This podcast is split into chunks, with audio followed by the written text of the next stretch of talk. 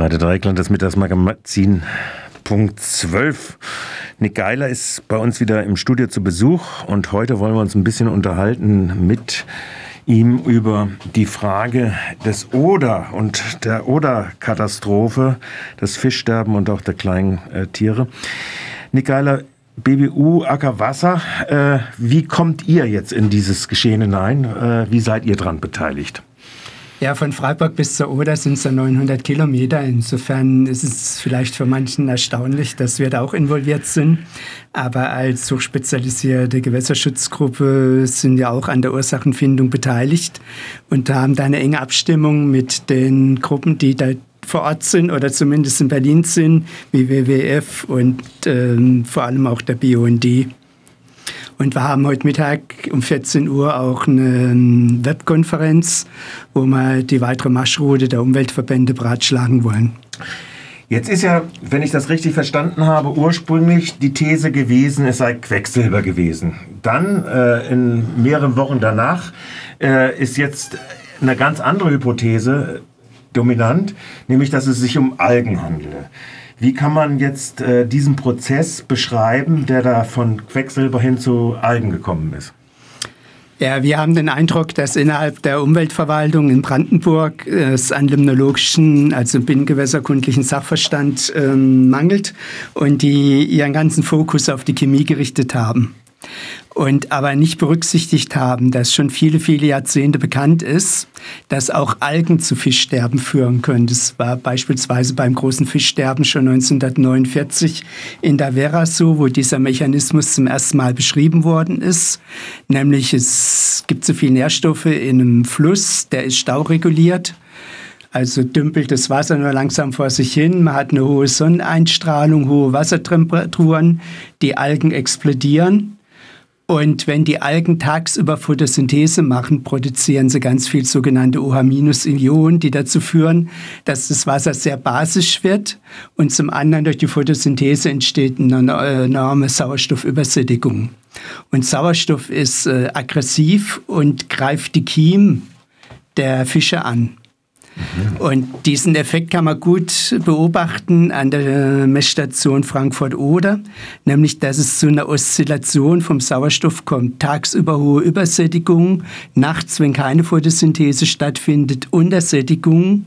Und dieser Wechsel von zu viel Sauerstoff und zu wenig Sauerstoff im Zusammenhang mit den hohen Temperaturen und dann auch noch einer hohen Salzbelastung führt dazu, dass die Fische so unter Stress kommen, dass sie im Endeffekt sterben. Und diesen biologischen Effekt hat man gar nicht drauf gehabt.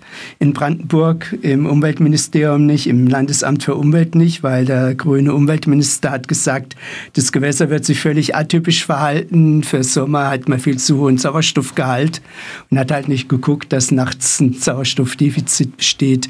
Das ist also ganz äh, erstmal ein biologischer Prozess ist. Mhm. Jetzt ist ja das Interessante eigentlich da drinnen, was du schon mal im Vorgespräch gesagt hast, dass diese Algen äh, teilweise äh, spezifisch auch auf Salzwasser reagieren, also auf Brackwasser, wo eine mhm. Mischung ist. Weil normalerweise sagt man ja so ein Fließgewässer, das ist ja Süßwasser. Also wie kommt es ja. äh, denn zu dieser Kombination? Das ist ein Effekt, den man auch schon beobachtet hat, 1949 in der Vera. Da wird ja viel Salz eingeleitet. Und das führt dazu, dass man Verhältnisse hat wie im Brackwasser. Also so eine Mischung aus Süßwasser und Salzwasser. Und in diesem Brackwasser ist eine bestimmte Alge, eine Goldalge, explosionsartig gewachsen, weil die dadurch ideale Lebensbedingungen und einen Selektionsvorteil gegenüber Süßwasseralgen gehabt hat.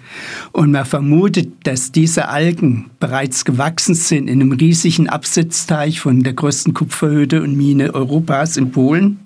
12 Quadratkilometer groß, also gigantisch, 12, Quadratkilometer großer Teich, Teich in Anführungszeichen, wo sich der ganze Schlamm von dieser Kupfermine absetzt.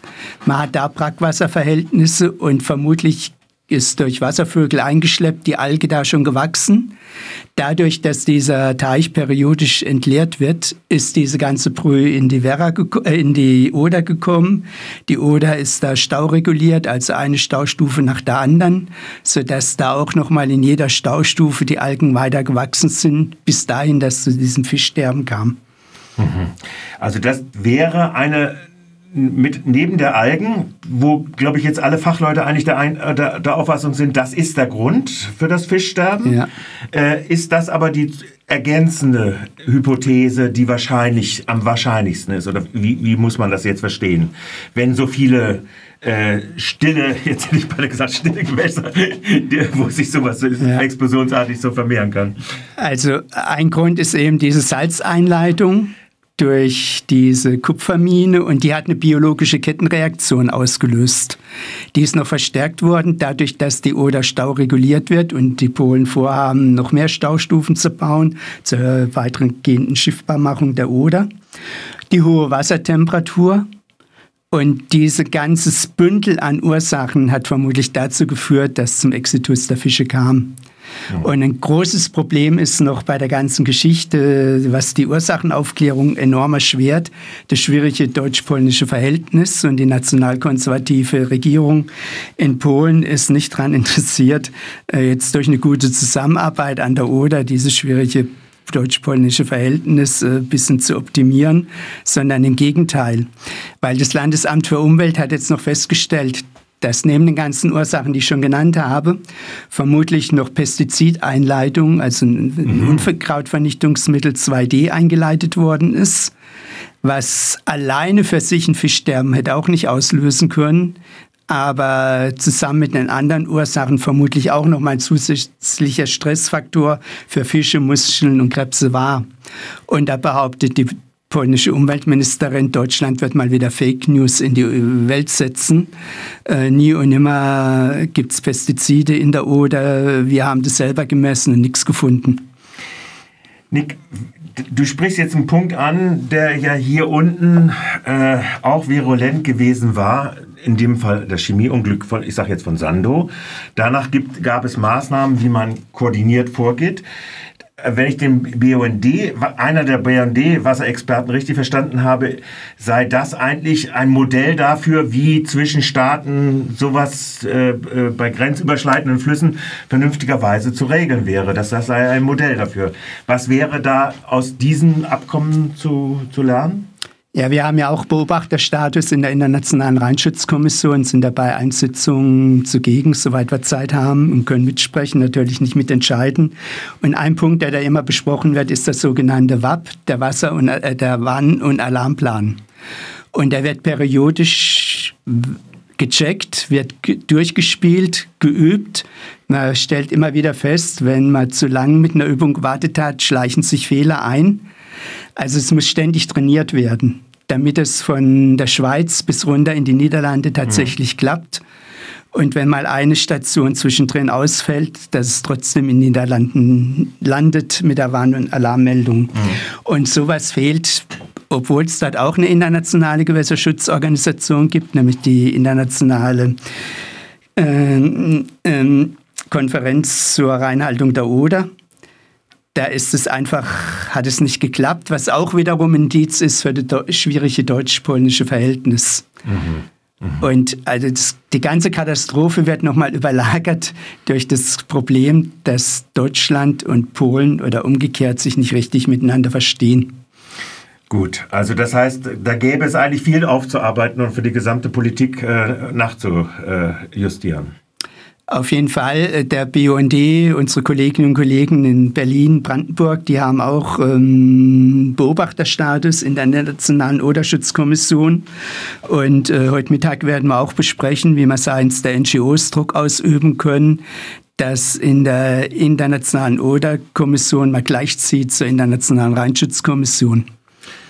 Gleichzieht heißt es auch Überwachungs mehr Überwachungsstationen, äh, äh, dichteres Überwachungsnetz äh, da drin, das ausgebaut werden muss? Einmal ein dichteres Überwachungsnetz und dass tatsächlich an jeder Messstation auch sogenannte Rückstellproben gezogen werden, mhm, mhm, damit man im Nachhinein dann noch feststellen kann, was war denn drin im Rheinwasser oder gegebenenfalls im Oderwasser. Weil wenn es keine Rückstellproben gibt und man äh, ist man wirklich im Nebel und stochert im Nebel rum und kann nur noch Hypothesen äußern, hat keine chemischen, äh, der rauchende Colt ja, fehlt ja, dann. Ja, hm. Gut, also das heißt, auch du äh, wirst äh, konsensual äh, in euren Organisationsformen der äh, NGOs sagen, das ist ein vernünftiger Plan. Also sich praktisch dieses, diesen Mechanismus auch auf, äh, auf die deutsch-polnischen, wo geht die Oder los? Wahrscheinlich die geht in Polen los, hat aber auch noch einen kleinen Zufluss in der Tschechischen Republik. Also auch die Tschechische Republik mit einzubeziehen, das wird alles sehr, sehr sinnvoll sein und würde wahrscheinlich auch, gibt es sowas schon in der Elbe auch? Also gibt auch eine internationale Elbe-Kommission, eine internationale Donau-Organisation. Die internationale Rheinschutzkommission ist die älteste und fungiert sozusagen als Flaggschiff, an dem sich eigentlich die anderen Kommissionen orientieren sollten oder müssten müssten. Und äh, da gibt es offensichtlich sehr große Defizite im Vollzug, im politischen Vollzug der EU-Anrainerstaaten. Ja. Nick, haben wir alles, was an diesem Punkt zu sagen wäre? Dann will ich dich gleich entlassen, damit du dich weiter vorbereiten kannst auf euer Treffen, eure Videokonferenz und bedanke mich für deinen Besuch hier bei uns. Okay, ich danke auch. Gut.